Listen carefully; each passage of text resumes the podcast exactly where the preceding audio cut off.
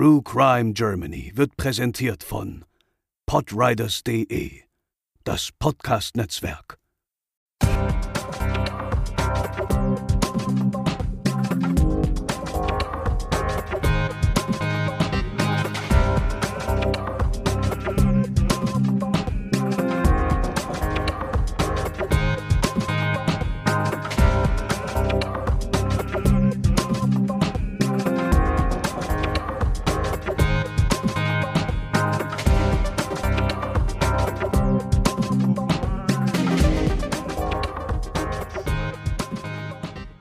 Hallo und herzlich willkommen zur 55. Ausgabe von True Crime Germany. Ich bin der André und bei mir sind wie gewohnt Lena. Moin. Und Chris. Hallöchen. Nachdem wir ja schon beim letzten Mal einen Kriminalfall mit einem deutschen Opfer im Ausland besprochen haben, wollen wir euch heute drei weitere Fälle dieser Art präsentieren. Und heute beginnen wir mit Lenas Fall. Und ja, Lena, erzähl uns doch mal, wohin nimmst du uns heute mit? Ja, ich habe euch heute einen Fall aus Schweden mitgebracht. Es ist Samstag, der 29. Juli 2000. Und mitten in der schwedischen Idylle bei Otanajärvi, einem See im nördlichen Teil Schwedens an der Grenze zu Finnland, macht eine deutsche Familie Rast. Sie sind auf der Rückreise aus dem Urlaub und halten mitten in der Natur nahe eines kleinen Dorfes mit ihrem Wohnmobil auf einem Rastplatz, der schön am Wasser lag. Vater der Familie, der 36-jährige Guido M., wollte am Berlin-Marathon teilnehmen und entschied sich, eine Runde um den See zu joggen. Also machte er eine Trainingsrunde. Dabei wurde er beobachtet von den DorfbewohnerInnen, die sich später zu der Familie an dem nahegelegten Grillplatz gesellten. Die Familie kam recht schnell ins Gespräch, denn am Wochenende war der Platz bei allen Einheimischen aus der Gegend durchaus beliebt. Und so feiern die schwedischen DorfbewohnerInnen gemeinsam mit Guido M. und seiner Familie.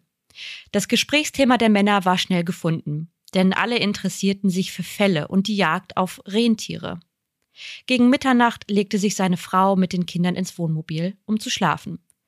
Guido ist unterdessen immer noch tief in Gespräche verwickelt. Es klingt wie ein entspannter Ausklang einer Urlaubsreise, doch es sollte alles anders kommen. Ja, es klingt wirklich so, wie man sich den Urlaub vorstellt, unter Einheimischen an einem ruhigen See, mitten in der Natur man versteht sich auf Anhieb und wird nett empfangen. Aber du sagst es schon, die Reise sollte ein bitteres Ende nehmen. Was passiert denn, nachdem sich seine Frau und die Kinder schlafen gelegt haben? Ja, als seine Frau wach wird, ist Guido M. nicht da. Und das beunruhigt sie natürlich sofort, denn das sieht ihm gar nicht ähnlich, morgens nicht an ihrer Seite aufzuwachen. Offenbar war er auch in der Nacht nicht ins Wohnmobil zurückgekommen. Sie stieg also aus dem Wagen und durchsuchte die Umgebung. Vielleicht war er doch schon früher wach, joggen oder Vorbereitungen für die Rückreise treffen. Doch er war nicht da. Schnell fanden sich wieder Dorfbewohnerinnen, die sich an der Suche beteiligten. Bis in den späten Nachmittag suchten sie nach ihm, durchkämmten die Umgebung nahe des Grillplatzes, wo viele ihn ja zuletzt sahen. Doch als die Suche nach Stunden kläglich scheiterte und von Guido weiterhin jede Spur fehlte, schaltete die Frau am Abend die Polizei ein. Und da nahm sich Harry Nümann, ehemaliger Chef der Mordkommission aus Nürbütten, dem Fall an und errichtete eine mobile Einsatzzentrale in der ortsansässigen Schule. Die Dorfbewohnerinnen halfen mit, Hunde und Helikopter durchsuchten die Gegend. Doch die Suchmaßnahmen blieben auch hier wieder erfolglos. Doch dann meldete sich eine Dorfbewohnerin zu Wort. Denn sie hatte Guido M. mit ihrem Lebensgefährten Mats R. gesehen, als beide in der besagten Nacht zu ihnen nach Hause kamen. Sie wollten gemeinsam auf die Pirsch gehen, brauchten dafür aber bessere Kleidung. Und Mats R. lieh ihm dafür ein Shirt. Ihr Ziel war die Suche nach Elchen. Und das bestätigte Mats R. gegenüber Kommissar Nümann auch. Mats R. habe sich dann aber von dem deutschen Touristen verabschiedet und wisse nicht, wo dieser dann hingegangen sei. Doch die ErmittlerInnen wurden hier hellhörig, denn Mats war bekannt. Er hatte in der Vergangenheit seinen Verwandten bedroht, einen 67 Jahre alten Mann, den er zu Boden gebracht, mit einer Pistole bedroht und Schüsse nahe seines Kopfes abgefeuert hatte. Er tötete ihn zwar nicht, zeigte aber deutlich gewaltsame, ja geradezu mordlustige Tendenzen. Guido M. sollte noch bis zum Nachmittag des 2. August wie vom Erdboden verschluckt bleiben. In der Nähe eines Waldwegs schlug plötzlich ein Suchhund an und fand die auf dem Rücken liegende Leiche. Augenscheinlich wurde er erschossen, denn auf seiner Brust, nahe des Herzens, war eine Einschusswunde und am Rücken fanden sie eine Austrittswunde. Die Gerichtsmedizin Umeo konnte schnell feststellen, dass es sich um eine Pistole mit 9 mm Kaliber gehandelt haben musste.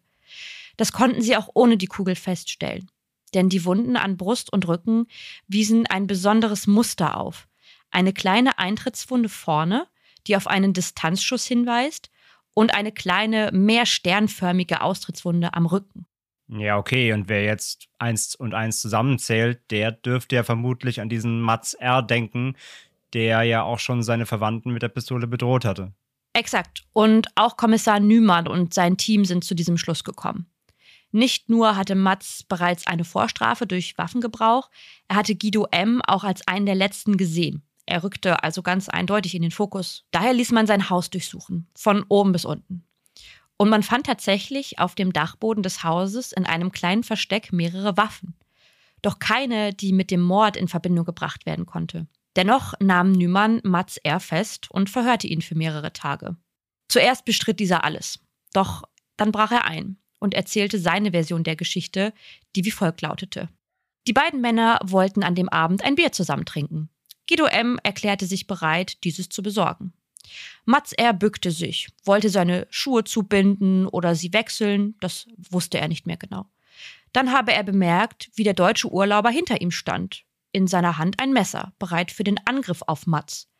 Daraufhin habe dieser reagiert und die Waffe aus dem Holster gezogen und geschossen. Reine Notwehr. Ja, das klingt ja erstmal abenteuerlich, würde ich sagen. Also, dass der Familienvater plötzlich mit einem Messer angreift. Aber unmöglich ist ja natürlich nie etwas. Wie ging es denn weiter? Ja, die ErmittlerInnen mussten dieser Aussage natürlich nachgehen und haben in der Folge Verwandte und Bekannte des Deutschen befragt, wie sie ihn wahrgenommen hätten, was ihn auszeichnete, etc. Und niemand sagte irgendetwas Negatives über ihn. Im Gegenteil sogar. Mats Ers Aussage wurde also immer unglaubwürdiger und endgültig brach er dann auch, als ein Dorfbewohner den ErmittlerInnen einen entscheidenden Tipp gab. Denn im Wald gab es ein Versteck unter einem Baumstumpf. Und in diesem lag, ihr könnt es euch schon denken, ein 9 mm Revolver ausgestattet mit Laserzielvisier, die Tatwaffe. Die Rechtsmedizin konnte mit Hilfe einer Dummypuppe den Schusskanal der Kugel bestimmen. Dieser Kanal gibt Aufschluss darüber, ob aus der Distanz geschossen wurde, der Täter oder die Täterin jeweils liefen oder standen, saßen oder lagen. Und da die Wunden ganz klar auf einen Schuss aus Distanz hinwiesen, konnte die Aussage von Mats R. nur widerlegt werden eine Handlung aus Notwehr ist ausgeschlossen. Er hatte ja gesagt, dass der äh, Guido M. direkt hinter ihm gestanden habe. Deswegen wurde Mats R. am 21. März 2001 wegen unerlaubtem Waffenbesitz und Mordes zu elf Jahren Haft verurteilt. Heute ist Mats R. wieder auf freiem Fuß, ein gefährlicher Mann, der einen deutschen Touristen aus reiner Mordlust getötet hat. Ja, das ist, ist ja generell so, also das ist das, was mich gerade so ein bisschen der fertig mach, macht an dem Fall, das ist einfach so, dass du halt wirklich so, du denkst dir nichts dabei, du willst im Normalfall, sagen wir jetzt mal außerhalb von Corona, ist das ja so auch die schönste Zeit des Jahres, wenn du mit deiner Familie oder mit deinen Freunden verreisen kannst und dann kommt einfach irgendwie ein, eines deiner Familienmitglieder kommt nicht mehr mit zurück, sozusagen. Und ja. das ist, das macht mich schon sprachlos, ja. Ja. Ja, und das Ganze kann ich schon mal teasern, weist auch extreme Parallelen zu meinem Fall auf. Okay, jetzt bin ich gespannt. André, präsentier uns mal deinen Fall. Ging es denn bei dir auch um eine Urlaubsreise? Ja, sogar noch deutlich mehr, sage ich mal. Ja, mein Fall führt uns nämlich in die Südsee. Und zwar genauer gesagt auf die Insel Nukuhiva im Pazifischen Ozean. Und die zählt ja geografisch zur Nordgruppe der Marquesas-Inseln und politisch zu Französisch-Polynesien. Und mit einer Fläche von circa 340 Quadratkilometern und knapp 2600 Einwohnern ist sie auch die größte und auch bevölkerungsreichste Insel der Marquesas. Bekannte Orte auf der Insel sind der Waipu-Wasserfall sowie die moderne Notre-Dame-Kirche dort. Und ja, auf dieser malerischen Insel, die man wohl, wenn man sie auf Bildern sieht, als Paradies bezeichnen würde, da befanden sich im Jahr 2011 die beiden deutschen Blauwassersegler Heike D. und ihr Lebensgefährte Stefan R. Heike D. wurde 1974 in Würzburg geboren und wuchs im Ortsteil Estenfeld auf. 1994 lernte sie mit 20 Jahren den lebensfrohen Studenten und späteren Unternehmensberater Stefan R. aus Pinneberg kennen und auch lieben. Heike schloss ihr Studium als Diplom-Betriebswirtin ab und arbeitete für internationale Unternehmen als Produktmanagerin in Hamburg. 2004 kündigte sie aber ihren Job und wanderte nach Asien aus. In Shanghai und Singapur unterrichtete sie Yoga. Doch die beiden hatten einen jahrelangen Traum, denn sie wollten einmal die Welt umsegeln. Deswegen sage ich, es ist nicht nur ein Urlaub, es ist ein Lebenstraum. Und ja, diesen Traum beschlossen sie 2008 auch wirklich in die Tat umzusetzen. Die Segelerfahrung fehlte und auch der Segelschein musste erst noch gemacht werden von beiden. Und selbst ihren Blinddarm ließ sich Heike D. vorsorglich entfernen, um auf der langen Strecke auf See keine Entzündungen oder sonstige Krankheiten zu riskieren. Aber das waren alles keine Hindernisse für das Paar. Mit ihrem 14 Meter langen und 7 Meter breiten Katamaran Bayou, den sie sich für 165.000 Euro in der Türkei kauften damals, brachen sie auf und ließen ihr altes Leben komplett hinter sich. Okay, wir haben jetzt quasi zwei abenteuerlustige Deutsche auf einem Katamaran, so wie man es irgendwie auch aus vielen Fernsehsendungen kennt. Und du hast ja auch schon den Ort des Verbrechens genannt, mitten im Paradies, möchte man meinen. Aber was geschah denn 2011 auf der Insel? Ich meine, da waren die beiden ja schon drei Jahre unterwegs, richtig?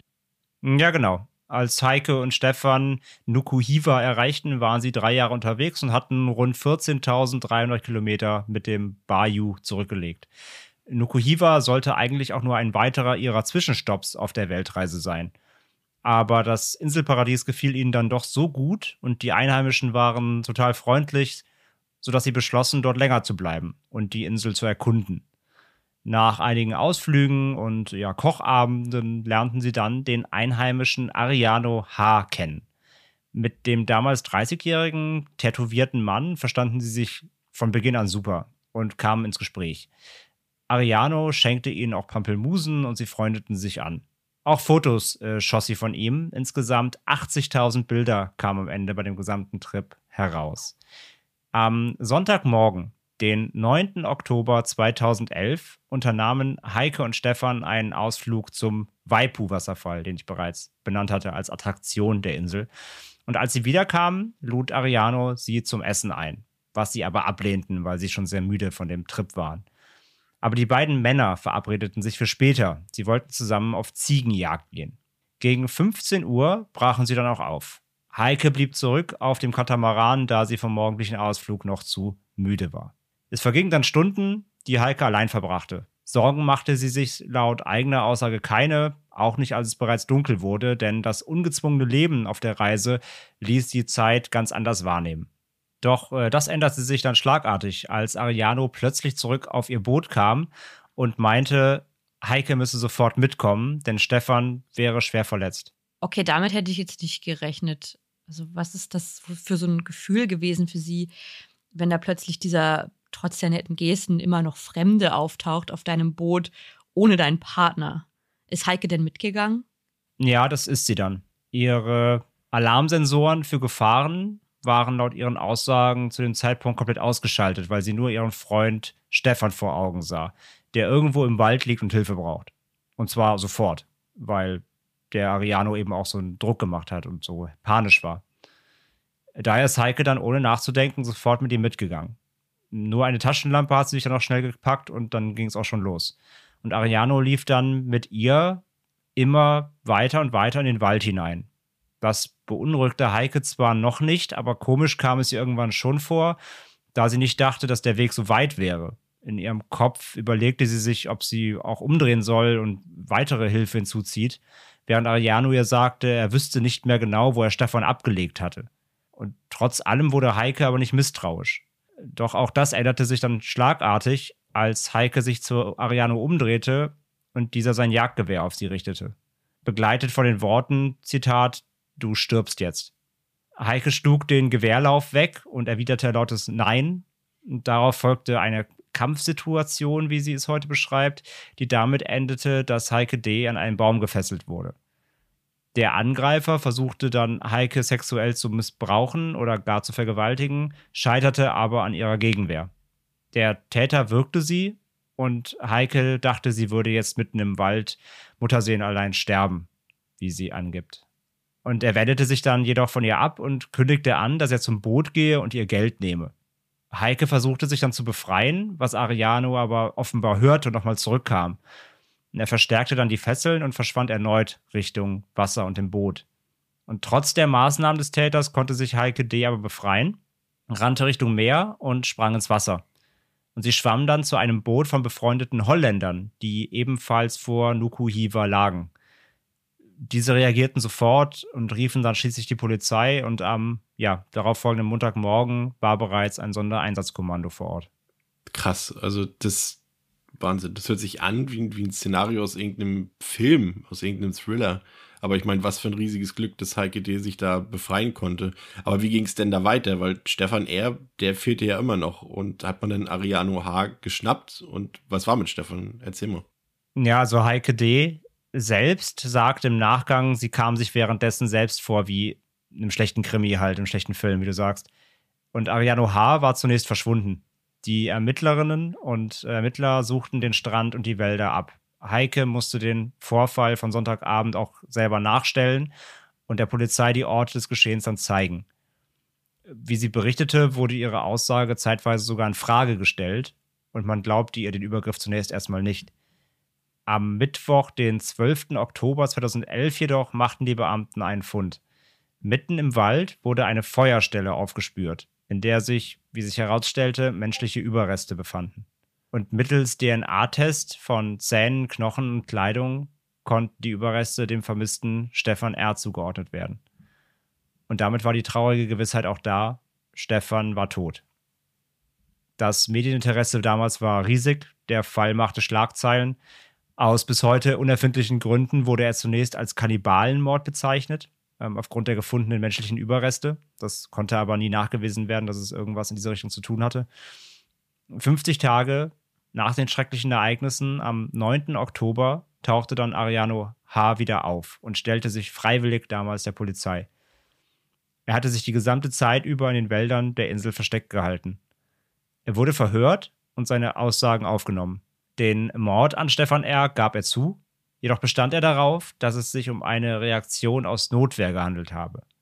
Stefan hätte ihn angeblich angegriffen und versucht zu vergewaltigen. Deswegen hätte er auch Heike D. gefesselt, um sie spüren zu lassen, was er gespürt hat. Und dass sie es für einen Angriff gehalten hat, hat er damit gerechtfertigt, dass es Kommunikationsprobleme waren aufgrund von sprachlichen Barrieren. Und die Aussage sollte nicht standhalten, denn Ariano war Stefan körperlich weit überlegen und es gab auch keinerlei Spuren eines solchen Übergriffs. Klar ist nur, dass Ariano H.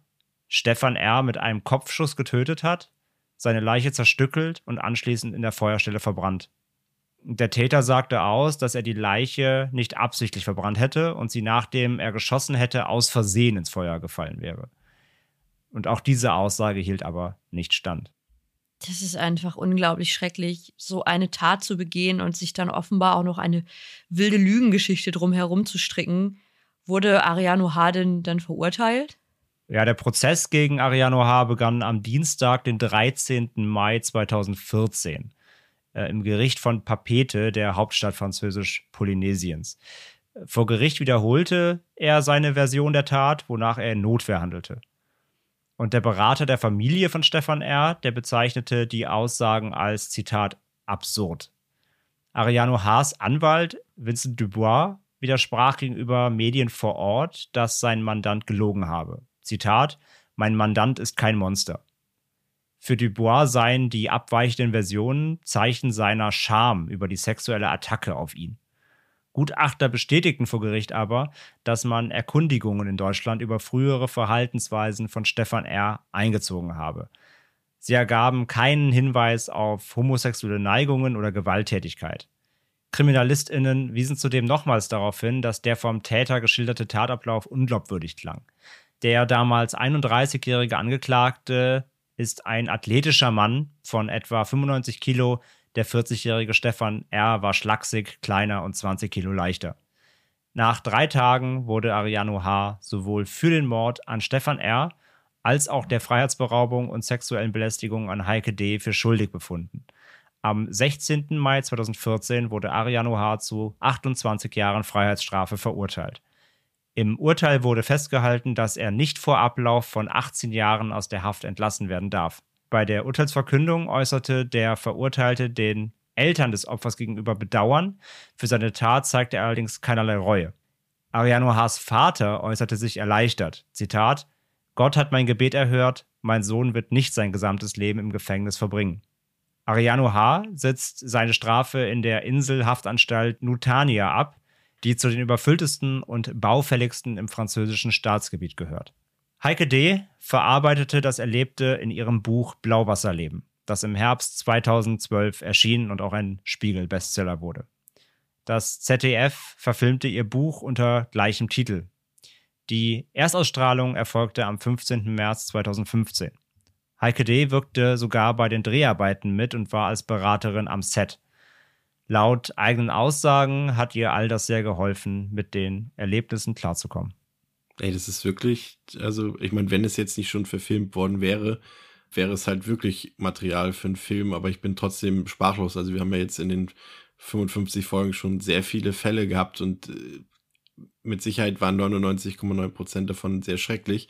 Aber das hat mir jetzt echt die Sprache verschlagen. Also, das, also ja, der Ablauf Wahnsinn. ist wirklich im wahrsten Sinne des Wortes abenteuerlich. Also, ja, und das in Kombination auch mit dem Schauplatz, ne? also so, genau. so Paradies, Karibik und so weiter. Das es klingt halt wirklich wie so eine, wie so eine sehr, sehr makabre Folge vom Traumschiff oder so. Also es, es klingt völlig surreal. Es und klingt es wirklich hat, wie ausgedacht. Ja. ja. und es hat halt echt extrem viele Parallelen zu meinem Fall. Ja, ja, absolut. Ne, du bist in so einer Idylle, du vertraust dich anderen Menschen an und mhm. du, du hast das Gefühl, du kannst vertrauen. Weil wie lange ist, ist Heike D. nicht auf die Idee gekommen, dass da vielleicht das, irgendwas. Schief, ja, genau, genau, also ja. dass da irgendwas gerade furchtbar falsch läuft und hat, hat diesem Ariano H. vertraut, der dann einfach kaltblütig einfach auf sie geschossen hätte. Ja, und du merkst halt, also das hat sie ja auch im Interviews halt gesagt, ich habe mir einige O-Töne von ihr angeguckt, sie war auch dann irgendwie bei Markus Lanz und so, also da waren sehr viele Medienauftritte von ihr, was, was, was ihr, wie gesagt, wie gesagt, sehr geholfen hat, wie sie selber sagt, eben das zu verarbeiten, darüber zu sprechen eben, ne, und auch das einfach zu abzubilden. Ja. Und sie meinte halt wirklich immer selber, dass dieses, dadurch, dass sie schon drei Jahre unterwegs waren, also sie haben ja wirklich, sie, sie haben ja nicht mehr ein normales Leben geführt wie wir, mit täglicher Routine und so weiter. Ja. Und dieses freie Leben, was sie geführt haben, dieses ohne Zeit, ohne Uhrleben, ohne Termine leben, einfach in den Tag hineinleben, das hat sie da wohl so, ja, so, so runtergefahren, dass sie überhaupt nicht damit gerechnet hätte, dass sie auf so einer abgelegensten Insel, man muss jetzt mal auf Google Maps gerne mal angucken, die Insel ist wirklich mitten im Pazifik, da ist weit rumdrum, also aus einer kleinen Inselgruppe eben nichts, mhm. dass man auf so einer Insel einen solchen Menschen treffen würde, der so nett ist, der so freundlich ist, hilfsbereit ist und dann so eine Tat verübt. Das ist unfassbar. Ich werde mir, glaube ich, das Buch holen. Das würde mich interessieren, wie sie das schildert. Also es geht natürlich Sicht. nicht nur um den Fall, also es, es, geht auch insgesamt um diesen Trip, aber auch genau. eben die Vorgeschichte, wie sie sich kennengelernt haben. Also es ist wirklich eine, es ist fast eine Biografie so. Also ja. vom Kennenlernen bis hin zum Traum, bis hin zum Trauma. Also kann man wirklich was sagen, vom Traum zum Trauma. Ja ist da eben alles aufgearbeitet, genau. Ja, absolut. Ja. Ja, also ich muss mich natürlich, natürlich nochmal korrigieren an dieser Stelle, also weil ich gesagt habe, äh, Paradies Karibik, also in der Karibik ist französisch Polynesien natürlich nicht. Äh, das stimmt, aber also symbolische Karibik, ja. Es ist, ja. es ist das, was wir, sage ich ja, es ist das, was wir auf Urlaubsbildern sehen und sagen würden, das ist das Paradies, genau. Ja. Genau, das ist es halt. Und in so einem Paradies erwartet man eben leider eigentlich nicht das absolute Grauen. Ja, Chris, dein Fall kommt zutage jetzt. Erzähl uns doch mal, was hast du uns heute mitgebracht und wo befinden wir uns? Ja, äh, zunächst einmal zum Opfer. Ähm, das Opfer in meinem heutigen Fall ist tatsächlich keine ganz unbekannte. Bei Professorin Susan E. handelte es sich um eine 59-jährige, in Fachkreisen durchaus renommierte Zellforscherin vom Dresdner Max-Planck-Institut.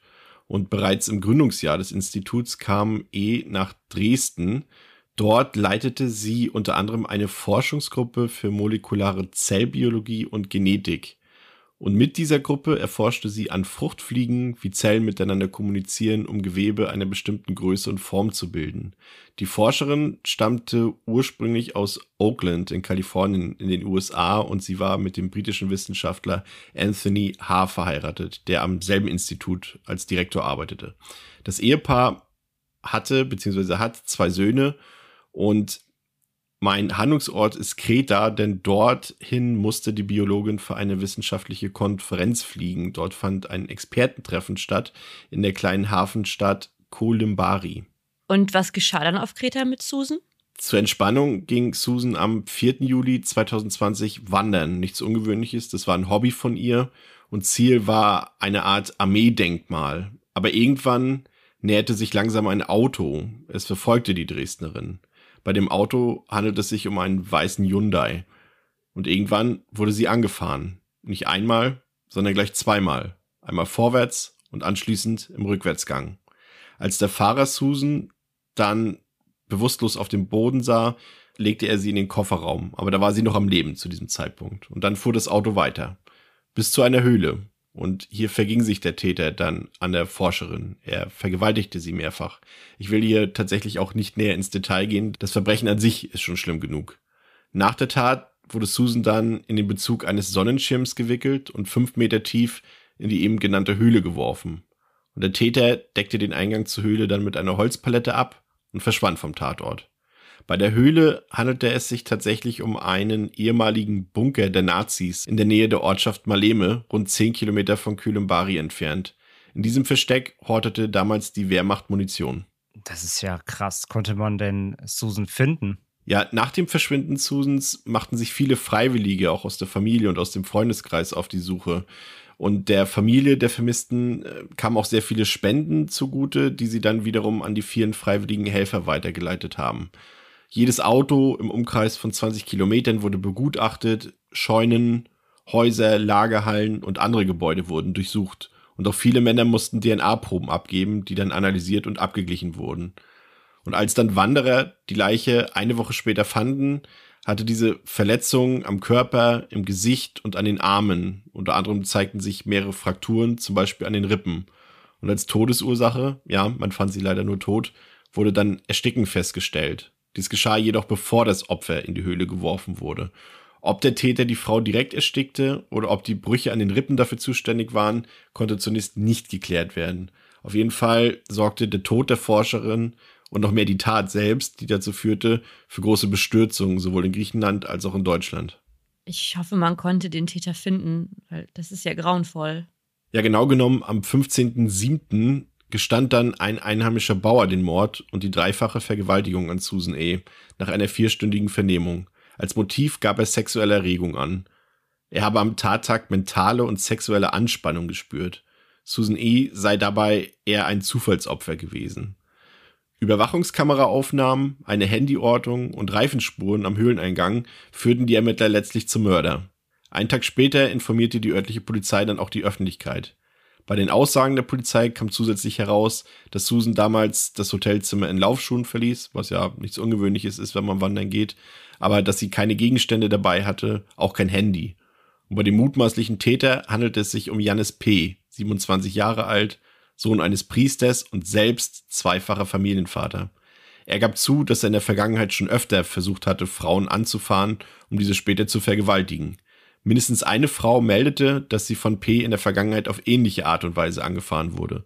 Eine weitere wurde mindestens belästigt. Doch erst bei Susan E. gelang dem Verbrecher dann die Vollendung seines Vorhabens. Griechische Medien berichteten davon, dass bei der Obduktion der Leiche keine DNA-Spuren gefunden wurden, die für eine Vergewaltigung sprachen. Eventuell habe der Mann doch ein anderes Motiv gehabt. Die Beamten ermittelten auf jeden Fall auch in andere Richtungen. Ein psychiatrisches Gutachten ergab dann, dass Janis P. ein kalter und zynischer Mann sei. Auch Einflüsse von Satanismus konnten nachgewiesen werden. Der Täter behauptete wohl, dass schwarze Magie ihn zur Tat getrieben hätte. Gegenüber einem Polizisten äußerte Janis P. dann auch, dass er von Dämonen besessen sei. P. ging damals davon aus, dass die Leiche niemals gefunden werden würde. Zu versteckt sei die Höhle, als dass jemand dort nachschauen würde, dachte er sich. Nachdem P. dann aber erfuhr, dass die DNA-Spuren an der teilweise verwesten Leiche eventuell zerstört oder unbrauchbar waren, machte er sich diese Information zunutze und widerrief sein komplettes Geständnis urplötzlich. Er habe die Frau nicht vergewaltigt und das Ganze sei einfach das Resultat eines Unfalls gewesen. Seine ursprünglichen Aussagen hätte er nur aufgrund des Drucks der Polizei getätigt. Zwischenzeitlich musste Janis P. dann seinen Anwalt wechseln, weil dieser das Mandat ablegte und mehr und mehr häuften sich dann Meldungen von anderen Frauen, die berichteten, von dem Angeklagten belästigt oder angegriffen worden zu sein. Echt unfassbar. Und ja, wie kam es dann zur Verhandlung und was war dann das Urteil?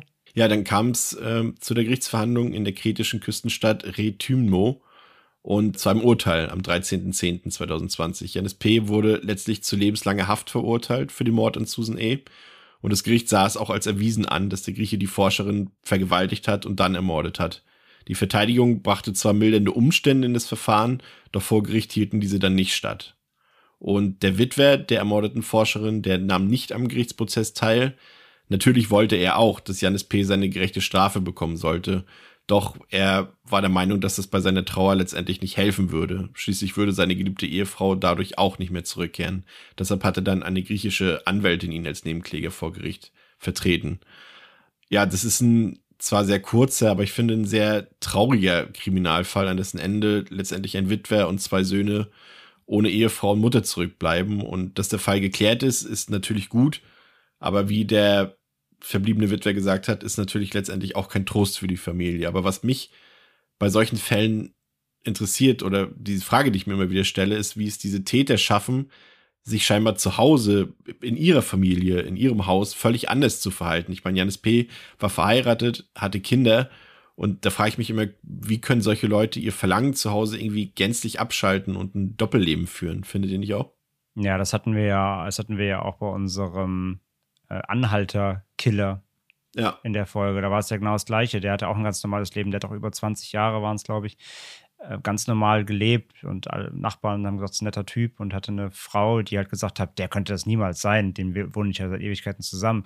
Also es gibt anscheinend wirklich Menschen, die das hinbekommen, so ein perfektes Alibi sich oder vermeintlich perfektes Alibi zu erschaffen und sowas dann eben nur nur nebenbei auszuleben. Und ich finde es wirklich, also es ist so grauenvoll, dass es halt wirklich sagt, sie waren Zufallsopfer. So, es hätte jeden treffen oder jede treffen können. Und dass sich dann eben auch mehrere gemeldet haben, der immer diese gleiche Masche versucht und auch halt wie, also auch wie grausam die Kombination ist draus. Also nicht nur, dass er die Frauen vergewaltigen will, der muss sie dafür erst auch noch quasi anfahren und lahmlegen, sind ich jetzt mal ganz pragmatisch, weil er sich wahrscheinlich sonst irgendwie nicht traut, getraut hätte vielleicht oder so. Also wie er da auch vorgeht, wie der, wie der Plan war, das umzusetzen, dass der auch so konkret war und dass er es wirklich auch mehrfach versucht hat, das finde ich so erschreckend daran. Ja, da hatte noch eine andere Frau, hatte irgendwie auch noch berichtet, das konnte ich mal noch ein bisschen genauer nachlesen, die auch von ihm angefahren wurde. Aber sie hatte eben das Glück, dass es da dann halt ein paar Zeugen gab und er dann quasi der Janis Peter mit dem Auto weitergefahren ist und die Frau sozusagen hat liegen lassen, so dass die anderen Leute, die das mitbekommen haben, ihr helfen konnten. Aber da ist es halt auch Glück im Unglück mehr oder weniger. Ne? Aber es ist schon, ja, der Tathergang ist einfach schon unfassbar grausig. Ja, und äh, da frage ich mich dann natürlich auch, hätte man nicht vielleicht eher schon darauf kommen können, dass dieser Janis P. vielleicht merkwürdige Tendenzen hat? Du hast es eben gesagt, dass auch schon vor der Forscherin Frauen von ihm angefahren und belästigt wurden. Und ich finde das, ich finde das immer super schwierig, dann ähm, nichts zu machen, diese Person nicht irgendwie zu beobachten oder zu gucken, ob dies vermehrt vorkommt ich meine, ja. offensichtlich hat der ja irgendwie diesen Thrill, dass der Frauen anfährt, dass der denen nachstellt und das, das ist furchtbar und das ist auch für alle Frauen schlimm, die Angst haben, dann irgendwie nachts allein auf der Straße unterwegs zu sein oder generell allein unterwegs ich wollte gerade sagen, generell hier war es ja in dem Fall sogar bei helllichtem Tageslicht. Es ist sogar, genau, bei helllichtem Tageslicht, aber du bist einfach als Frau allein unterwegs, wirst dann von jemandem angefahren, der offensichtlich ganz klares Ziel hat, dich sexuell zu missbrauchen und dass dann die Polizei nicht sagt, okay, ähm, hier müssen wir mal ein bisschen, ne, wir können jetzt nichts machen, weil er hat ja, er hat ja noch keine Straftat per se begangen. Aber das, da frage ich mich immer, was, was ist da, was läuft da schief? Und dass dann auch die Frauen danach erst quasi äh, Janis P äh, quasi beschuldigt haben, dass sie auch von ihm missbraucht wurden, vergewaltigt ja, es gab, wurden. Es gab da quasi einen Artikel, der auch die Polizei so ein bisschen kritisiert hatte. Also es gab wohl auch schon im Vorfeld konkrete Anzeigen. Also das äh, heißt, es haben Frauen das auch gemeldet, aber dem ist entweder ja, ich weiß nicht, inwiefern dem nachgegangen wurde oder nicht. Es gab nur einen Artikel, der da auf jeden Fall die Polizeiarbeit kritisiert hatte, dass man da hätte vorher, ja, dass man quasi vorgewarnt war eigentlich. Ich hoffe natürlich, dass sie irgendwas gemacht haben, aber ich gehe stark davon aus, dass das wieder einfach ignoriert wurde, weil es wird oft ignoriert, wenn Frauen sagen, ich wurde belästigt oder so. Ich finde, das ist, wird hier auch wieder sehr deutlich. Ich meine, der Fall ist letztes Jahr passiert. Es ist also super aktuell für uns. Und ja. es hat auch nochmal so der Appell, wohin das führen kann, dass eine, dass eine Frau stirbt wegen der Gelüste eines, eines Menschen. Ja, es musste, und dann musste es hier, es musste erst drastisch werden, ne? bevor dann doch letztendlich gehandelt wird. Genau, also es ist ein Mord passiert, genau. eine Frau erst, musste erst sterben. Das hat dann ja. dazu geführt, dass auch überhaupt dann aufgeklärt wurde. Richtig. Ja. Das ist so das, was ich aus diesem Fall wieder, wieder mitnehme. Ja, definitiv. Und ähm, das waren dann unsere drei Fälle für heute. Danke, Lena, danke, Chris. Und natürlich danke an euch da draußen, liebe Zuhörerinnen und Zuhörer, fürs fleißige Abonnieren, fürs Hören. Und wir hoffen, auch die Folge hat euch gefallen. Und ja, folgt uns gerne auf Social Media auch, wenn ihr weitere Updates von uns haben möchtet und weitere Informationen zu unseren Folgen. Ihr findet uns auf Twitter, Instagram und äh, Facebook. Und ansonsten können wir nur sagen, bitte bleibt sicher und dann hören wir uns in der nächsten Folge True Crime Germany. Ciao. Tschüss. Ciao.